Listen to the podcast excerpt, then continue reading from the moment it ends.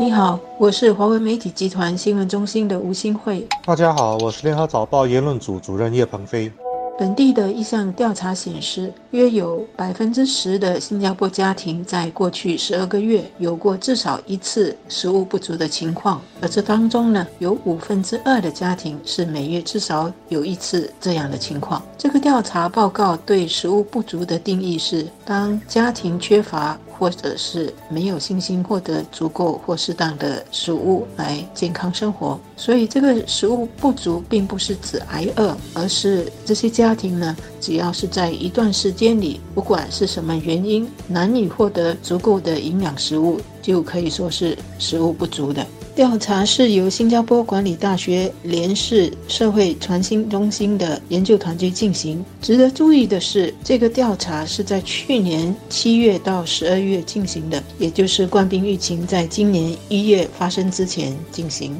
一共访问了一千两百多户。新加坡公民或者是永久居民的家庭，结果有一成的家庭是食物不足。那我们可以想象，官兵一群造成的家庭经济冲击，会让更多的家庭面对食物不足的问题了。首先，我相信一些人在看到这条新闻时，很容易扩大想象，把责任归咎于社会不公平，又或者政府有责任。追求公平正义已经是我们这个时代的精神了，而富裕社会竟然还出现人民挨饿的现象，的确是一件很难接受的事情。有同情心当然是好事，但是我们也应该避免让情绪影响了我们的判断。一个残酷的事实是，历史上没有任何社会是平等的，也没有任何社会能够做到没有人挨饿。包括在目前物质高度发达的全球化时代，分配的问题一直困扰着政治家、思想家和宗教家。可是经验证明，这个问题只能是程度上的解决，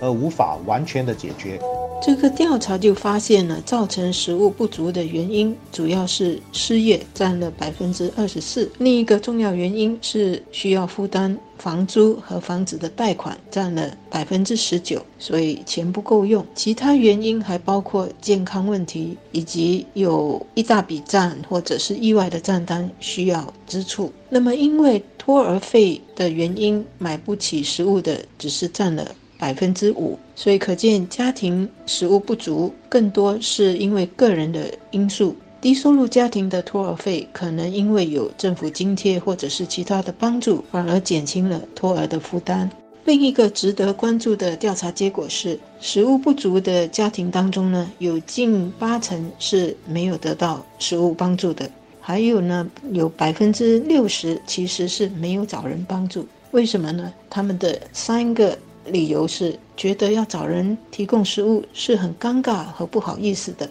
还有一些是不清楚怎么得到食物帮助，或者呢是认为其他人比自己更需要得到帮助。这是一个很重要的调查，也说明了一些值得政府机构和慈善团体，还有愿意捐助的个人应该注意的根本问题。从中找出更针对性的援助方案。调查的研究团队就提出了几项建议，包括需要更有策略的为有需要的家庭提供食物援助，例如用地图标出呃弱势家庭所在的区域，同时让慈善机构能够得到这些信息。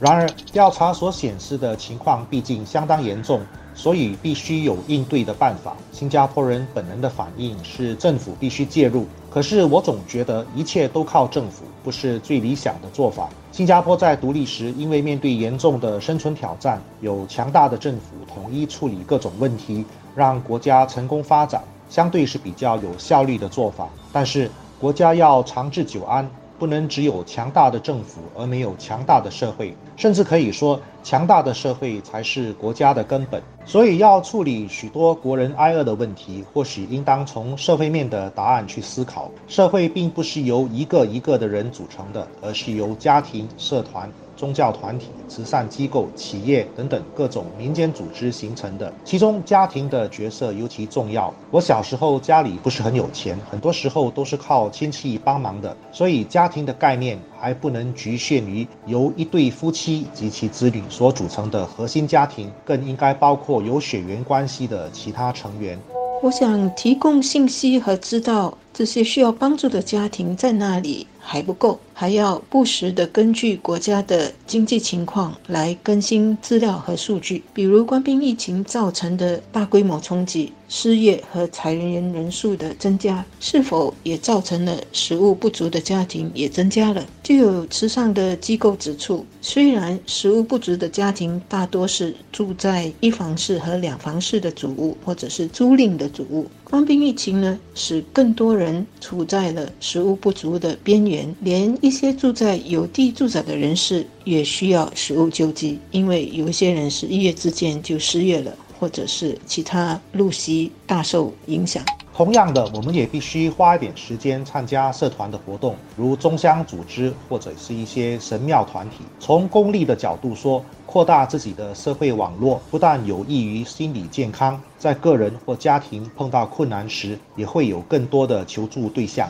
用比较四块的说法，平时花时间联络跟亲戚和邻居的感情，参加民间团体去扩大生活圈子，其实就是一种投资活动，也是在买保险。我们都不知道什么时候自己会遇上大困难。如果平时有投资有保险，遇到困难就不会觉得孤立无援了。联合国机构今年七月发布的世界粮食安全和营养状况的这个报告就指出，二零一九年呢，全球食物不足的人口是继续增加的，而当前粮食安全的一个很大的障碍是营养食品的价格高昂，以及大量的家庭负担不起健康饮食。那些有营养的奶制品、水果、蔬菜。和富有蛋白质的食品是最昂贵的食品，所以呢，根据联合国报告的最新估计，有三十亿或更多人是负担不起健康饮食的。所以，联合国的这个报告加上我们的大学最近做的这个食物不足的家庭调查，是应该